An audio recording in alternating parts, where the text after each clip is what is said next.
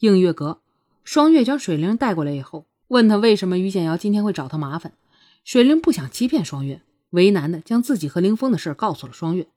双月听后感觉心里有点难受，只是双月很快就用气氛压住了这种难受。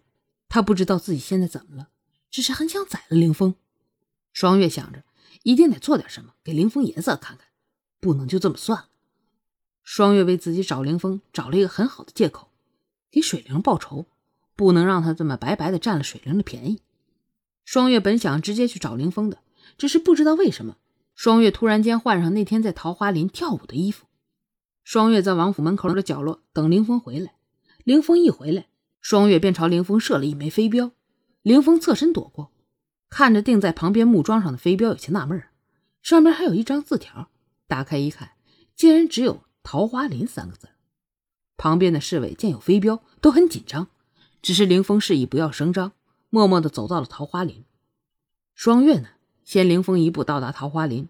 今天天气确实不错，桃花依然盛开着。双月像那天一样在林中翩翩起舞。凌风接到飞镖射字原以为是有人想比武什么的，只是刚刚进入林中，便听到那熟悉的声音。凌风顿声望去，一步步靠近了自己魂牵梦绕的身影。花开的时候最珍贵，花落了就枯萎。错过了花期，花怪谁？一生要哭多少回才能不流泪？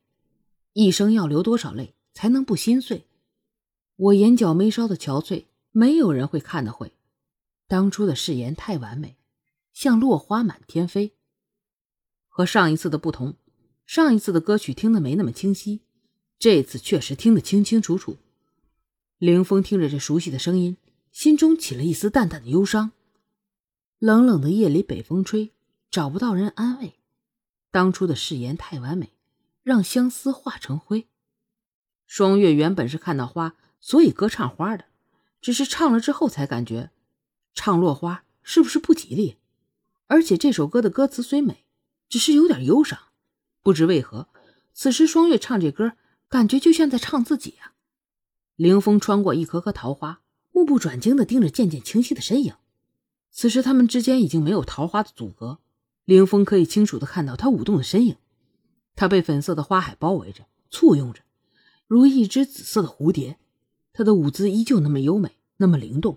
他的舞蹈永远不像别人，只是机械的动作。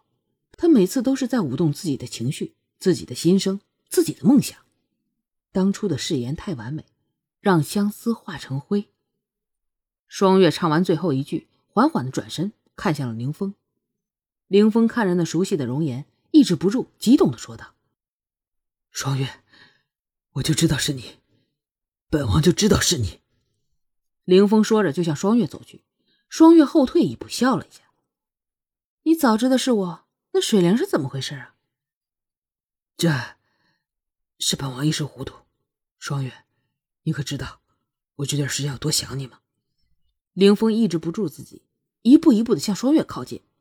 双月看着步步逼近的凌风，一挥手中的长丝巾，丝巾便如长蛇一般直冲向双月放在一边的青剑。丝巾卷起青剑往回一带，剑便落在了双月的手中。双月将剑指向凌风：“不要过来！”凌风看着眼前的剑锋，青剑还是本王当初送你的，你现在要用它来对付本王？水灵是我的义妹，她才十四啊，在我们那儿她还是个孩子呢。可是你却强占了他，不可原谅。双月咬着牙说完这番话。强占？你认为本王是强占？凌风没想到双月会这样想自己。难道不是吗？你永远只知道强取豪夺，你从不考虑别人的感受。双月在生气时说话是不把握分寸的。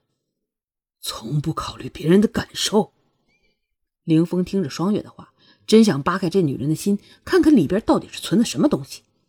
凌峰认为，就算全天下的人都说他不考虑别人的感受，他楚双月也不能这么说。不考虑他的感受，会这么久不碰他；不考虑他的感受，会允许他学武。凌峰都快气昏了，冷声道：“本王就是这么坏的人，你打算怎么办？”看着凌峰生气的样，虽然知道自己的话有些过分了，可是一想到……自己本来是被他强占的，而且他还要要了水灵，所以双月冷声道：“你屡次强占民女，而且还毁了我妹妹，所以我要……你要什么？”凌风凌厉的看双月，此时双月也有些犹豫了。要什么？要他的命？杀了凌风？双月是做不到的。我要你放了我和我妹，安然离开。让你们离开？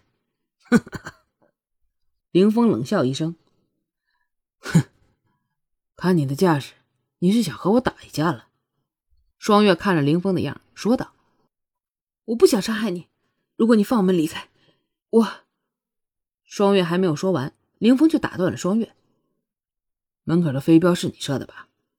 双月不知道凌风问这句什么意思，只是嗯了一声：“如果你赢了本王。”本王就依你所言放你们走，但是如果你输了，楚双月，你要拿什么赔偿本王？